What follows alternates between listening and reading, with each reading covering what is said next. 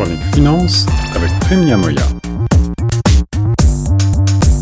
Vous êtes à l'écoute de Choc FM 105.1 et de l'émission Retour de Choc. Je suis Guillaume Laurin et je vous propose maintenant de parler économie avec notre spécialiste Prime Niamoya au téléphone. Bonjour Prime.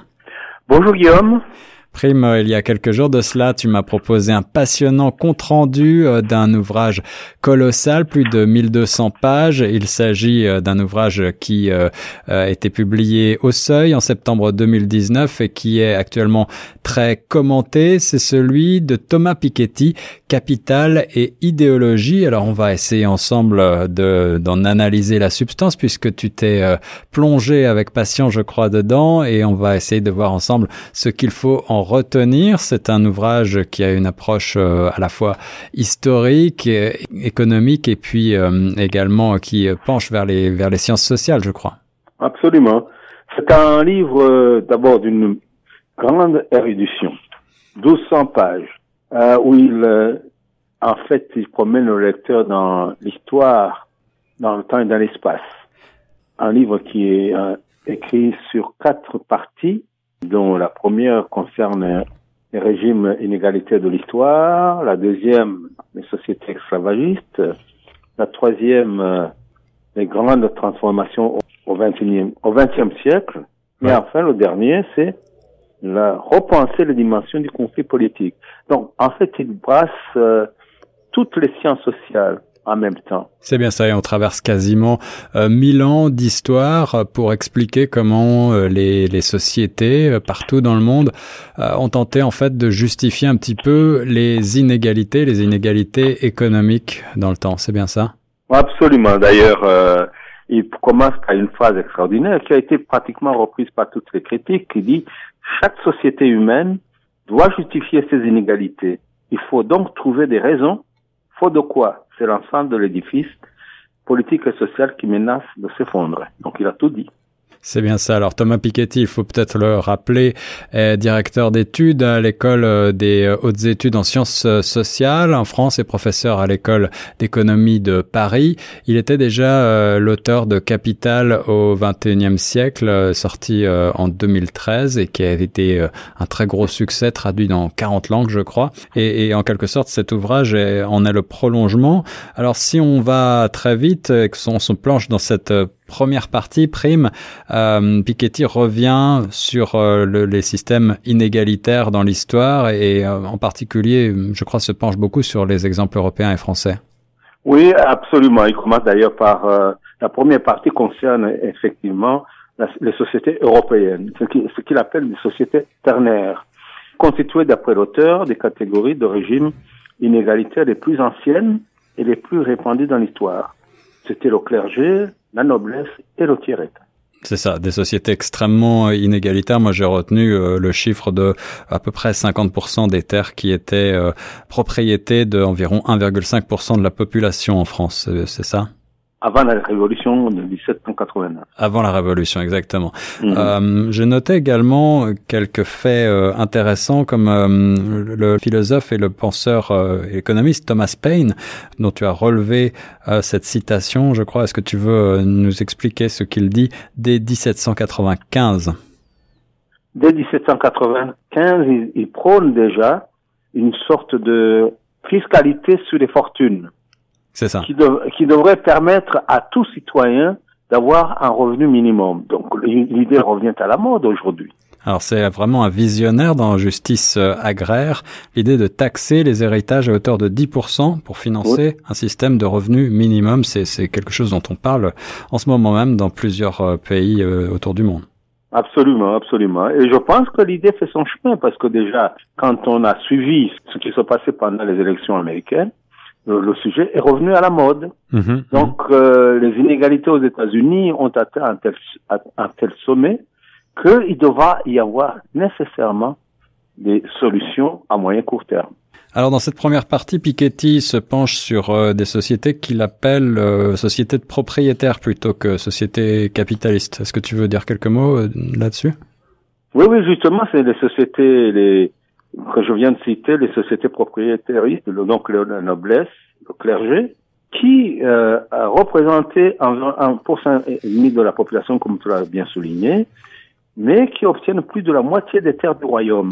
C'est ça, la, les sociétés propriétaires. La, la, révolution va bouleverser radicalement cet équilibre, en particulier pour le, pour le clergé, oui. où, où le clergé sera exproprié d'ailleurs pratiquement. Mais il ne va pas abolir le, le système de propriété, parce que ce système, lui, va perdurer. Un système euh, hautement, hautement inégalitaire jusqu'à aujourd'hui, en effet. Oui, oui, absolument. D'ailleurs, l'auteur note avec euh, justesse que la Révolution française n'a pas aboli le système de propriété. Il a conduit au développement d'une société propriétiste extrêmement inégalitaire entre 1800 et 1914. Mmh, mmh. La, la, deuxième partie euh, se penche sur les sociétés esclavagistes et coloniales. On, on, parle encore beaucoup de la France, de la Grande-Bretagne également. Euh, Est-ce que, en deux mots, tu peux nous euh, donner ton point de vue sur ce qu'il faut retenir de cette de cette grande partie? Eh bien, c'est la partie qui m'a le plus passionné parce que bon, ça me concerne directement. Hmm. Donc, les sociétés esclavagistes et coloniales, c'est véritablement une partie que je connaissais moins où j'ai recueilli beaucoup de, de données. Par exemple, j'apprends que Haïti constituait, avant 1789, le joyau de la couronne de France, puisque c'était le coton, le café et le sucre oui. qui représentaient entre un tiers, entre un quart et un tiers de, de du commerce extérieur français. Un quart à un tiers du commerce extérieur français pendant euh, cela des décennies entières. Ah, absolument. Une autre anecdote intéressante sur Haïti, enfin, on, je pense pas qu'on puisse parler véritablement d'anecdote, mais euh, la dette haïtienne euh, qui a été réévaluée par Piketty pour euh, cette année à 40 milliards d'euros n'aurait été éteinte qu'en 1950. Tu, tu, peux revenir sur ce sur ce fait passionnant là, lorsque l'indépendance de Haïti est proclamée en 1804. Oui, absolument. D'abord, il faut rappeler que la double abolition de l'esclavage dans les colonies françaises a été décidée en 1794 d'abord, à la suite de la révolte des esclaves de Saint-Domingue. Mm -hmm. et, et, puis ensuite en 1848, parce que dans l'entretemps, l'esclavage avait été rétabli par Napoléon en 1802. C'est ça.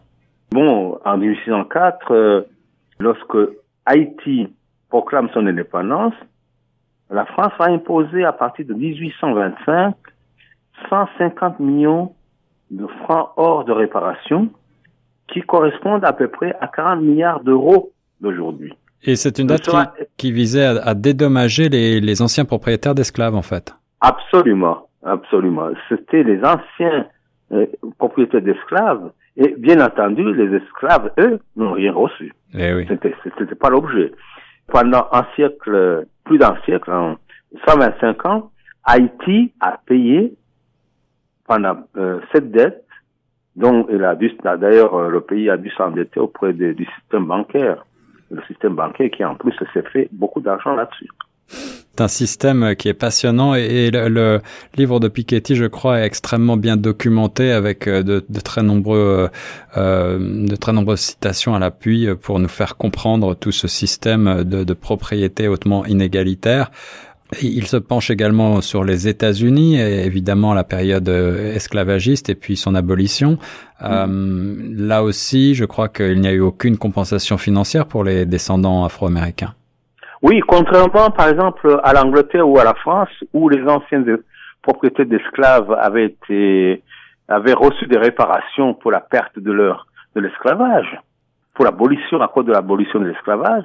Aux États-Unis, la formule ne pouvait pas être reprise parce que c'était trop trop trop onéreux pour le pouvoir les pouvoirs publics. C'est ça.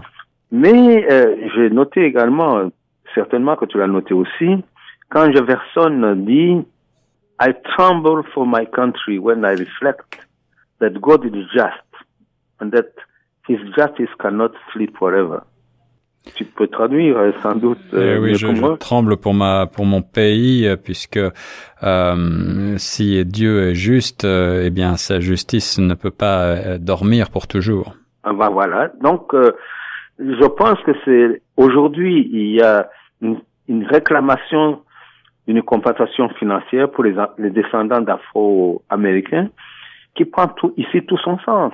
C'est ça, et qui pèsera euh, historiquement toujours sur ce pays tant qu'il n'y aura pas véritablement de, de, euh, de, prise de conscience et peut-être euh, de, de, gestes financiers également. Absolument. Donc, en fait, toute la politique américaine a toujours été basée sur la dichotomie noir et blanc, donc qui reste jusqu'à aujourd'hui. Mmh mmh donc, bon, voilà, les, les dernières élections américaines l'ont prouvé abondamment. Bien sûr, bien sûr. Alors si on, on, on, poursuit rapidement, bien sûr, euh, de nombreux systèmes colonialistes sont analysés ici. Celui de l'Inde assez complexe, celui de la Chine, du Japon, de l'Iran. Euh, on, on, se penche sur euh, des détails euh, historiques croustillants, mais on ne va pas pouvoir rentrer dans tous les détails malheureusement ici. ce qu'il faut retenir finalement, d'après ce que j'observe, c'est que eh bien ces inégalités d'un point de vue global sont quasiment toujours instrumentalisé par euh, certains États au cours de l'histoire euh, contre, euh, contre le, plus grand nombre. Oui, absolument. D'ailleurs, on note dans cet ouvrage monumental de, de Piketty que c'est en Afrique où l'on retrouve une extrême inégalité due au fait du passé colonial, en fait, entre autres. Dans certains pays, comme l'Afrique du Sud aujourd'hui, il n'y a pas, il n'y a pas de titre de propriété. par exemple, des Noirs qui ont été expropriés pendant euh, depuis des siècles. Uh-huh. Uh-huh. Et puis, il n'y a pas de système de sécurité sociale, ni de système de, de fiscalité progressive. Ce qui fait que, en ces temps de pandémie, ces populations sont encore beaucoup plus fragilisées. En effet, en effet, tu as raison de le souligner. Je crois que Piketty lui-même euh, en parle récemment dans la presse. La troisième partie se penche sur les grandes transformations du XXe euh, siècle, avec euh, bien sûr les deux grands conflits mondiaux qui rabattent un petit peu les cartes, mais pas tant que ça, nous dit Piketty. Oui, il n'est pas tout à fait satisfait. En tout cas, il, il montre dans cette partie qu'il y a eu quand même progrès avec la, la fiscalité progressive sur les hauts revenus et patrimoine au cours de la période de 1914-45. Mhm. Et, il note spécialement le, modèle suédois et le modèle allemand de cogestion. Le modèle de cogestion qu'il cite un petit peu en, exemple. Mais, et, puis il montre également qu'il y a les, grandes expropriations qui, ont, qui sont intervenues, par exemple, en Russie. Mhm. Hmm. Euh, la révolution en Russie qui ont sous les mines, euh, on a dû abandonner le, on a répudié la dette publique. Ouais. Euh, tu te rappelles en France la, la, la, question des petits porteurs des obligations russes. Ouais, ouais, tout à fait, qui ont été, euh, qui ont mis quasiment ouais, presque un siècle à être finalement compensés, mais de manière complètement anecdotique, je crois. Oui, tout à fait. Et puis il y a également, il faut le noter, en Égypte, la nationalisation du canal de Suez par euh, le colonel Abdel euh, Nasser. Nasser. Hmm. En 1956. Il y, a, il y, a, beaucoup de faits euh, sur lesquels on pourrait revenir. Évidemment, les sociétés communistes sont analysées. La Chine communiste avec son système un petit peu mixte post-Mao mhm. entre propriété publique et privée. Mais on, on observe, je crois, que c'est quand même l'opacité qui qui règne dans ce système et les inégalités continuent de perdurer. Absolument. Et d'ailleurs, c'est pour cela que ce livre de de Thomas Piketty ne pourra pas être vendu en Chine à cause justement de cette de ces observations qui ont dû certainement énerver les autorités communistes. Ouais. Il note euh, dans le chapitre 13 euh, l'hypercapitalisme entre modernité et archaïsme. Mm, bah, cette euh, transformation des inégalités en Europe, des inégalités de revenus qui ont diminué un petit peu au XXe siècle et qui remontent très significativement, nous dit-il, au, au XXIe siècle. Qu'est-ce qu'il faut retenir de ce chapitre, Prime? Bah, Il dit, bon, il, il étudie, l'analyse les inégalités en Europe, au Moyen-Orient. Moyen-Orient, d'ailleurs, il considère que c'est le sommet des inégalités mondiales. Hmm. Mais également les pays comme l'Afrique du Sud et le Brésil qui ont, sont marqués par un passé colonial et esclavagiste. Et en ce qui concerne euh, la mesure des inégalités, ils remettent en cause les insuffisances du fameux coefficient de Gini utilisé par les économistes et statisticiens. Oui. Est-ce que tu peux nous rappeler en, quelques mots de quoi il s'agit? Oui, c'est une formule qui a été inventée par un statisticien euh, italien et qui consiste à mesurer les inégalités dans une société donnée. Mhm. Or, cette euh, mesure euh, statistique ne parvient pas, pas du tout à mesurer les inégalités entre les groupes sociaux. Piketty préconise la mise en place d'un cadre financier public au niveau de chaque État pour euh, essayer de dépasser le refus de la transparence. C'est ça, on va revenir sur les propositions de, de Piketty qui euh, sont tout à fait passionnantes et pertinentes, mais qui parfois sont jugées, en tout cas par certains commentateurs, euh, comme un petit peu idéalistes. Et, voire utopistes. Voire utopistes, en effet. Oui. Euh, la quatrième partie, Prime, c'est repenser les dimensions du euh, conflit politique. Et là, on dépasse un petit peu la sphère économique, je crois. Absolument. Là, à partir de cette quatrième partie, il, quitte véritablement le champ économique pour se confiner cette fois-ci dans le champ politique et, et pour essayer de, de, trouver des solutions en vue de, de transformer les, les, inégalités et les régimes inégalitaires. Là, il a, évidemment, il aborde la dimension politique avec l'ambition de suggérer des solutions possibles. Mmh, mmh. Moi, j'ai ajouté, voire utopiques. Euh, quelles, sont, disais... quelles, sont, ces, ces solutions euh, Je sais qu'il est peut-être difficile de les résumer en quelques mots, mais euh, est-ce que tu peux essayer de les caractériser pour nous? Il dit par exemple que il faudrait qu'il y ait une vision beaucoup plus globale des inégalités au Ouais. niveau planétaire, et qu'en plus qu'on puisse trouver des solutions au niveau pla- planétaire Alors j'ai noté d'ailleurs que au sujet de solutions globales, il est assez critique par rapport à ce qu'il appelle la sacralisation des, des milliardaires et notamment euh, Ah oui. l'illusion l'illusion philanthropique un petit peu plus haut. C'est assez intéressant ce qu'il dit parce que on, on a tendance à voir d'un bon œil la philanthropie de ces de ces milliardaires. Voilà, Mais- il sacra- sacralisé d'ailleurs. Absolument. Lui, lui critique cela. Est-ce que tu peux nous expliquer pourquoi? Bah, tout simplement parce qu'il dit que, en fait, les, les, les philanthropes qui gèrent des milliards de dollars ou de- d'euros, Oui. euh, en fait, c'est de l'argent soustrait au fisc, Et oui, puisqu'il bénéficie de nombreux des exemptions fiscales. des déductions. Ouais. Oui. Donc, ce qui fait que, bon, finalement, pour lui, c'est un homme de gauche. Il, il considère que c'est tout simplement un cadeau qu'on a fait aux riches. Il dit que cela revient à exiger des classes moins favorisées de subventionner par leurs impôts les préférences des riches. Absolument. Bon, ceci est évidemment sujet à débat ou- également. En effet, alors si on si on revient sur les solutions proposées, là c'est un dépasser un petit peu euh, évidemment le, le socialisme traditionnel euh, au sens de, de, de Marx, mais euh, il propose quelque chose de peut-être euh, une, une société postmoderne qui reste à bâtir hein, euh, avec euh, un système universel et, et participatif.